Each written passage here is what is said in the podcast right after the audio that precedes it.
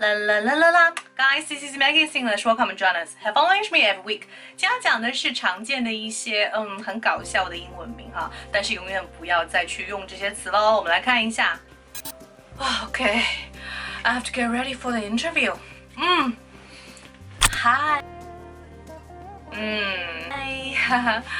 Yeah. Okay. So, what's your name, please? Yes, my name is Cherry. Yes, my name is Apple. My name's Candy. Hi, nice to meet you. Oh, my name.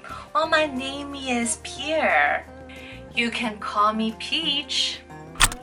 What? So you are fruit. Okay. What does that mean though? No way. 真的是很幼稚哎，childish 的人我是不会用的。 Yeah, my name is Lazy. My name? Oh, my name is Easy. Easy, yeah. 你是很随便，是很懒啊！啊，这些人年轻到底怎么了？I can't even understand. You guys, I beg you to stop using these names, okay? Promise me. So that's pretty much for today. I hope you can enjoy it. 我的微信是三三幺五幺五八幺零，希望大家给我点赞，然后转发视频哦，然后也可以加入我们的口语学习群，跟我们一起玩这边口语。See you, ciao, bye bye.